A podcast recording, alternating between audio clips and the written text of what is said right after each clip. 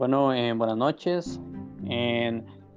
hoy mi persona y el compañero en Douglas vamos a hablar acerca de lo que son los cobros de trámites eh, en, lo que es la microempresas, ¿verdad? Este, este, bueno, ¿qué, es, qué impuestos eh, debe pagar un emprendedor o qué impuestos debe pagar un empresario, ¿verdad? Es una pregunta que que muchos eh, empresarios nos hacemos, ¿verdad? En el día a día. Este, bueno, también el día de hoy vamos a hablar con bastante eh, profundidad cuáles son eh, los impuestos que se pagan, ¿verdad? pero en particular del impuesto sobre la renta. Este, hay dos tipos básicos que van a pagar cada mes y cada año que son eh, el ISR, que en otras palabras estamos hablando sobre el impuesto sobre la renta y el impuesto sobre el valor agregado o bien el, famoso IVA, ¿verdad? Em, ahora bien, vamos a ir eh, explicando poco a poco este tema, entonces para que vayamos pues comprendiendo de alguna manera mejor el tema. Em, el impuesto sobre la, sobre la renta se paga cada vez que, que tú tienes un ingreso, ¿verdad? Eh, grabable. Eh, esto es que si, eh, por ejemplo, si tú vendes una casa y tienes un ingreso, pues eso se va a tener que, por ejemplo, en una inmobiliaria, ¿verdad? Eso va a tener que pagar impuestos porque es un ingreso que tú tuviste. hay otros casos en donde tú comercializas, por ejemplo, ropa eh, bueno, cada vez que vendes ropa vas a tener que generar un ingreso y eso genera eh, un impuesto sobre la renta, ¿verdad? El impuesto sobre la renta va a variar eh, entre el 30 y el 35% de tu ganancia. Entonces, por ejemplo, si tú ganas 100 mil colones, vas a tener que, que, dar ese 30 a 35 mil colones, por ejemplo. Aclaro, ¿verdad? es un ejemplo solamente.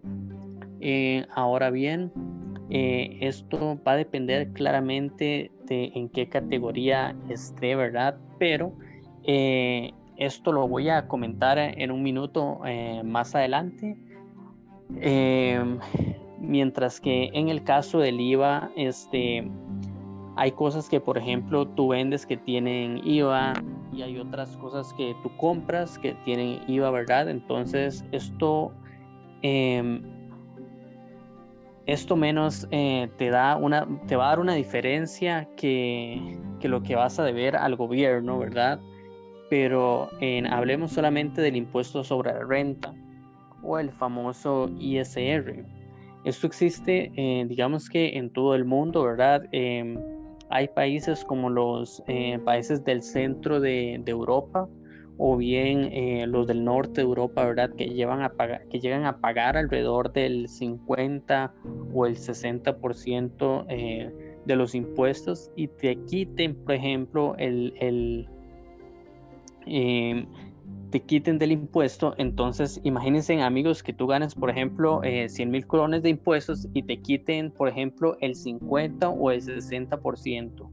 Eso es increíble eh, en los países latinoamericanos como, como México, eh, los impuestos van del 15 hasta el 35%. Este, ahora bien, eh, voy a dar algunas pues, diferencias ¿verdad? De, de, lo que es el IVA con respecto a lo que es el impuesto sobre, sobre las ventas, ¿verdad? Cabe destacar que el IVA eh, graba por regla todas las ventas eh, de los bienes y pues la prestación ¿verdad? de servicios a diferencia del IGB, ¿verdad? que graba las ventas y por excepción algunos eh, servicios. Em, esto es lo que se conoce como ampliación de la base, ¿verdad? Este, también podemos destacar que el IVA introduce un sistema de deducción financiera eh, pues plena, ¿verdad? A diferencia del IGB, ¿verdad? Que tiene una deducción eh, financiera totalmente parcial. Em, otro que me gustaría destacar es eh, como novedad, el IVA le será devuelto a las personas con menores ingresos y en situación de pobreza o vulnerabilidad, ¿verdad? equivalente al 40% de los hogares nacionales. Ahora bien, ustedes me preguntarán este, por qué se devuelve ese 40% de los hogares eh, de menos ingresos si la pobreza en el país pues es menor que ese porcentaje, ¿verdad? Este, bueno, porque también se toma en cuenta eh, a la población vulnerable, aquella que no está en condiciones de pobreza, pero que eventualmente podría caer en esa condición ante una situación adversa. En, ahora en mi compañero Douglas eh, va a seguir con lo que es una pincelada más de lo que es el cobro de los trámites de lo que son las microempresas. Eh, muchas gracias, Jafet. Eh, después de, de, toda la explicación que nos dio, nos dio Jafet de los, de los diferentes tipos de impuestos que, que se le cobra a las eh, microempresas o también llamadas pymes, yo les voy a dar un poquito de los, de los trámites también de cómo, pues, poner la microempresa o pymes, a, como dicen, al día, como dicen popularmente al día. También tenemos que rescatar, rescatar que una microempresa o una pymes eh, es una empresa pequeña, muy, muy pequeña, por eso el, el nombre microempresa, en donde obviamente tenemos varias definiciones a nivel mundial, pero aquí en Costa Rica es microempresa o pymes. Y eh, esta empresa cuenta a veces con un máximo de 10 personas, 10 empleados y una facturación que es totalmente diferente, obviamente, a las grandes empresas. Eh, por otra parte, en estas empresas casi que siempre el dueño trabaja eh, permanentemente eh, no, es, no es, digamos, que vos tenés la microempresa y, la dejas en, manos de los empleados, ¿no? en estas microempresas se cuida mucho, el dueño cuida mucho la empresa, es, es, cabe rescatar que es un emprendimiento, puede ser un emprendimiento que a lo largo se hace mayor, crece, entonces se cuida mucho. Algunas características de las microempresas o pymes es que, bueno, ya como les dije, tienen un máximo de 10 trabajadores, tiene un límite de facturación y de beneficios donde se ubica eh, las pymes. Eh, el nivel de acción es local solamente, no, o por lo menos mayoritariamente es local por, por ser pequeña. Y estas empresas casi comienzan, casi que siempre comienzan con lazos familiares. Son lazos familiares en donde tienen una idea y la crean, eh, la, la, venden para que les den, digamos, eh, un préstamo para comenzar a crear la empresa. ¿verdad? Después eh, tenemos muchos requisitos o por lo menos los, los, los mejores o los que se debería de, hacer para que la empresa esté al día y que eh, se pueda eh, vender el producto, ¿verdad? Eh, de primera entrada, crear una sociedad y, y, registrarla, ¿verdad? Esto es el proceso más importante. Para formalizar la empresa se tiene que constituir una, una sociedad, ¿verdad? A través de la cual pueda operar el negocio.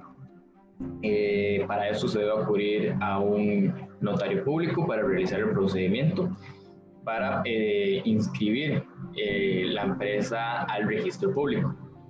Después, el segundo que tenemos es el uso de suelo o permiso de funcionamiento y patente.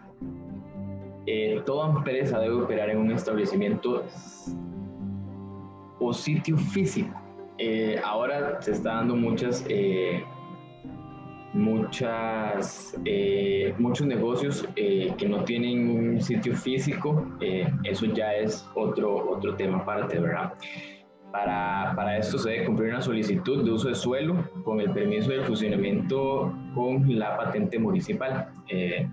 tenemos que estar claros que tenemos que hacer todos estos trámites en la municipalidad en donde, de la provincia en donde estemos, eh, de acuerdo al plan regulador del municipio en el que va a funcionar el negocio, se debe verificar si donde se requiere establecer, eh, establecerse se pueda llevar a cabo esta actividad, ¿verdad?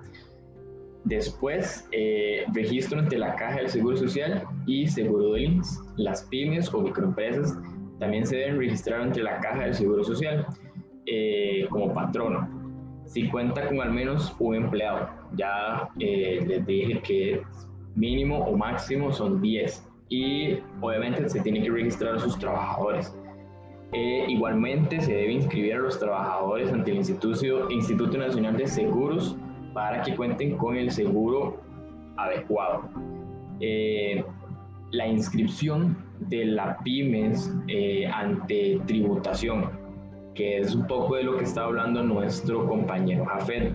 Eh, tenemos que inscribirnos, inscribirnos a, tributación porque se tienen que pagar los impuestos, se tienen que pagar absolutamente todos, todas las tarifas que nos pide el gobierno para que la microempresa sea una, eh, eh, llegue a ser pues una, una empresa en el futuro bastante grande. Eh, sabemos que las pymes comienzan pequeñas, las, micro, las microempresas comienzan pequeñas y después es, dan un salto enorme y al final pues se crean bastante bien o se posicionan bastante bien en el mercado nacional e internacional. Eh, la empresa se debe inscribir ante la Dirección General de Tributación, eh, obviamente el Ministerio de Hacienda como sociedad activa. Después, tributación tiene dos tipos de sociedades, sociedades inactivas y las activas. Eh, las inactivas son las que no tienen ningún tipo de actividad económica. Obviamente, estas microempresas no caben en esta, en esta parte porque tenemos una actividad económica, ¿verdad? Eh, y pues las activas donde se desarrolla una actividad económica. Después otros eh, trámites que se tienen que hacer eh, de acuerdo con el servicio que ofrezca o el producto que se venda, debe hacer los trámites adicionales a todo esto que ya les presenté. les voy a dar un ejemplo muy, muy realista. Si por ejemplo tenemos una empresa en donde se eh, se, se, dedica a producir alimentos, cosméticos, productos naturales, medicamentos o suplementos de dieta, eh, se debe cumplir con el registro sanitario del Ministerio de Salud, porque si no, estamos eh, pues siendo infragantes en esa parte y el registro sanitario es muy importante en un negocio. Después, eh, pues si la, si la pymes o el microempresa se dedica a exportar o importar, se debe realizar los trámites requeridos ante la promotora del comercio exterior, que sería Procome, para realizar obviamente todos los, los trámites necesarios para estar en regla para poder exportar o importar los productos, ya sea exportar el producto terminado de la empresa o importar ciertas materias primas que se ocupan para el producto. Entonces, tenemos que estar eh, bien atentos a qué es o qué va a hacer nuestra pymes o microempresa para saber qué trámites tenemos que sobrellevar para que no tengamos ninguna eh, o no se tenga ninguna, ningún problema ante cualquier otro ministerio, ¿verdad? Es muy, muy importante esto eh, más los impuestos que, los impuestos que Jafet eh, ya nos dijo, eh, que son de suma importancia también. sabemos que en este momento nuestro país requiere estos impuestos. tenemos un problema bastante grande en el sector fiscal, entonces, pues en estas empresas siempre están como encima de ver si pagaron los impuestos, eh, de si no faltó, de si esto, que lo otro, ¿verdad? Entonces es muy importante todos estos trámites y todos estos impuestos. Eh, compañero Jafet, ¿tenés algo más que agregar? No, por el momento eh, eso sería. Solamente recordarles que sigan en nuestro canal de YouTube para que sigan viendo nuestros podcasts eh, que estaremos subiendo semana a semana. Compañero.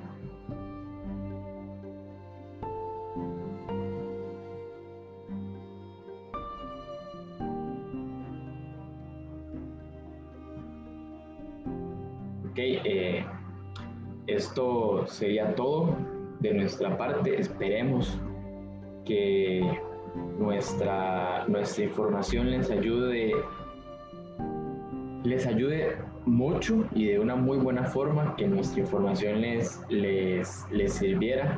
Nosotros eh, nos, nos, comprometimos un poquito en este, en este eh, tema y buscamos bastante. Nuestro, bueno, mi compañero Jafet eh, ya les explicó todos estos impuestos. De mi parte les expliqué todos los requisitos que requiere una microempresa.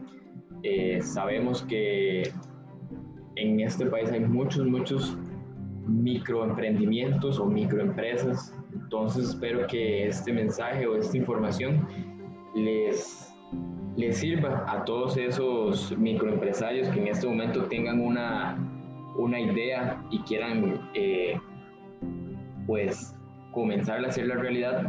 Eh, esperemos que esto les ayude. Eh, esperemos que sea muy buena, de muy buena forma, una muy buena información. muy buenas noches, buenas tardes, buenos días, dependiendo de la hora en que nos escuchen. Esto ha sido todo por nosotros. Muchísimas gracias y esperemos vernos en otro.